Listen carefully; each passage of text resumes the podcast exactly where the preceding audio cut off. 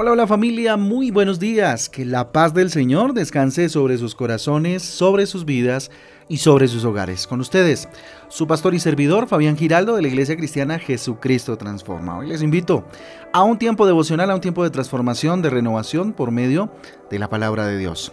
Hoy en el libro de Hechos, Hechos capítulo 5 y el libro de los Salmos en el capítulo 45. Recuerden que nuestra guía devocional Transforma trae títulos, versículos que nos ayudan a tener un panorama un poco más amplio acerca de las lecturas para el día de hoy.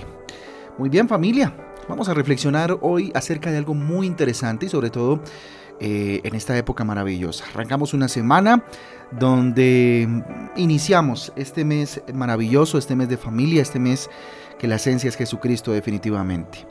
Título para el devocional de hoy, solo ruido, solo ruido. Y con eh, señales de admiración, con signos de admiración, solo ruido. Primera de Corintios capítulo 13 versículo 1 dice, si hablo en lenguas humanas y angelicales, pero no tengo amor, no soy más que un metal que resuena o un eh, platillo que hace ruido. Vuelvo y lo leo. Si hablo en lenguas humanas y angelicales, pero no tengo amor, no soy más que un metal que resuena o un platillo que hace ruido. Primera de Corintios capítulo 13 versículo 1. Pablo hablándole a la iglesia de Corinto acerca del amor. Sí, la iglesia de Corinto tenía diferentes dones. Hablaban en lenguas angelicales. Muchos inclusive Em, experimentaban la llenura del Espíritu Santo y hablaban en lenguas humanas que pues eh, no se les habían sido enseñadas, pero, pero les daba Dios la facultad para que compartieran, ¿cierto? Pero ¿de qué sirve, dice Pablo y hace esta reflexión, ¿de qué sirve mm, hablar lenguas angelicales, hablar lenguas humanas? ¿De qué sirve si no hay amor? ¿Mm? El amor es la esencia de todas las acciones cristianas. Partamos de esa premisa. El amor es la esencia de todas las acciones cristianas. Usted, eh, si es cristiano, eh, en su corazón, si ha recibido a Jesús en su corazón como Señor y Salvador y Él gobierna su vida, y hombre, usted no tiene amor ahí, si cada una de sus acciones no está caracterizada, eh, identificada por el amor, mm, no sé, no sé qué, qué, sería eso, porque el amor es la esencia de todo lo que hacemos los cristianos. Amar a las personas es un mandamiento de Dios. Dios nos manda, demanda de nosotros el amar a otros. Él dijo que debemos amar al prójimo como a nosotros mismos. Fíjese usted, ¿cierto? Cuando usted ama al prójimo, muestra cuánto amor hay en su corazón por usted mismo. Así que es algo extremadamente importante amar al prójimo, es algo extremadamente importante darle un lugar de preponderancia y de amor a aquel que está a mi lado, ¿sí? Y podemos empezar, claro que sí, por la familia, pero también por el vecino, también por, por em, aquellos que están a nuestro alrededor, ¿sí? Aquellos que aún ni siquiera conocemos y en algún momento podemos servirles. El amor es tan poderoso familia que Jesús nos llama a amar a nuestros enemigos. Fíjese usted, es un arma o una herramienta que nos entrega en las manos para impactar la vida de aquel que me quiere hacer daño. Fíjese usted, aquellos que nos quieren destruir, dice Jesús, ámelo la esencia de la Navidad es Jesucristo, familia, y Jesucristo se identificó por venir al mundo a amarnos. Aún aquellos que lo quieran destruir, aún aquellos que lo quisieron destruir, que lo quisieron despojar, Él los amó. Pronunció frases como perdónalos porque no saben lo que hacen.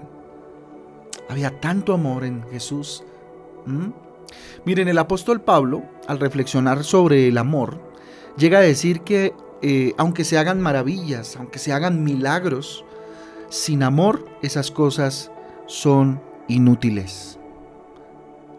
Así usted tenga, no sé, un alma caritativa, así usted dé, así usted, no sé, trate de ser buena persona, pero si no hay amor en su corazón, si hay algo que le impide experimentar amor por la otra persona, por, los congéneres, por los prójimos, eh, por el prójimo, es inútil, dice la palabra de Dios. Es muy tajante Jesús en esto.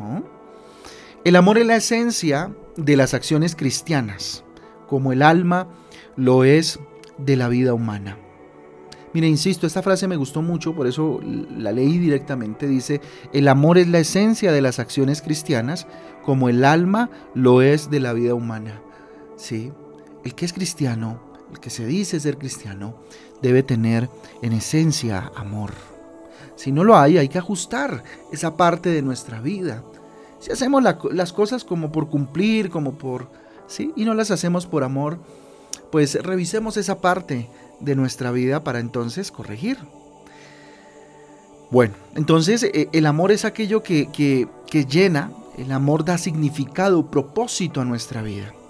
Ayudar al prójimo a través de consejos, de, consejos de vida, qué sé yo, de estar ahí, de acompañar, ¿cierto? A veces eh, darles apoyo moral, pero ojo también de pronto apoyo financiero, ¿sí?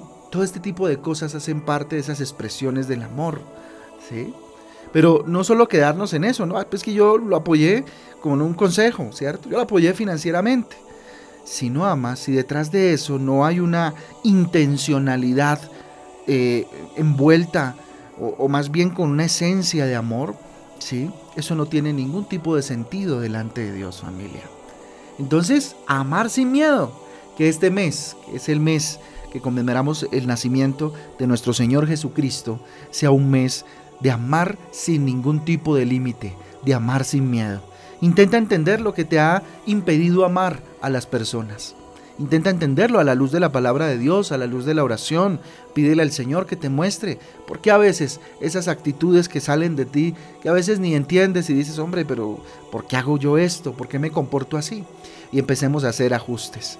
Recuerda que Dios te ama. Recuerda, Dios te ama. Aun cuando nadie merece su amor, Dios decidió amarte. Aun cuando no lo merecíamos, Dios y Jesús decidió morir en una cruz. Pídele a Dios que abra tu corazón para que puedas amar. Que tu corazón sea abierto al amor. Que primero seas impactado por su sobrenatural amor para que de esa manera te conviertas en un prisma que dé amor a los demás. ¿Sí me hago entender? Es como la luz que se refleja en el prisma y el prisma da diferentes colores, ¿cierto? Diferentes amores, ¿cierto? El amor eh, eh, a, la familia, el amor filial, el amor al otro, ¿cierto? El amor de servicio, bueno, en fin. Pídele a Dios que te permita experimentar eso. Y ayuda al prójimo.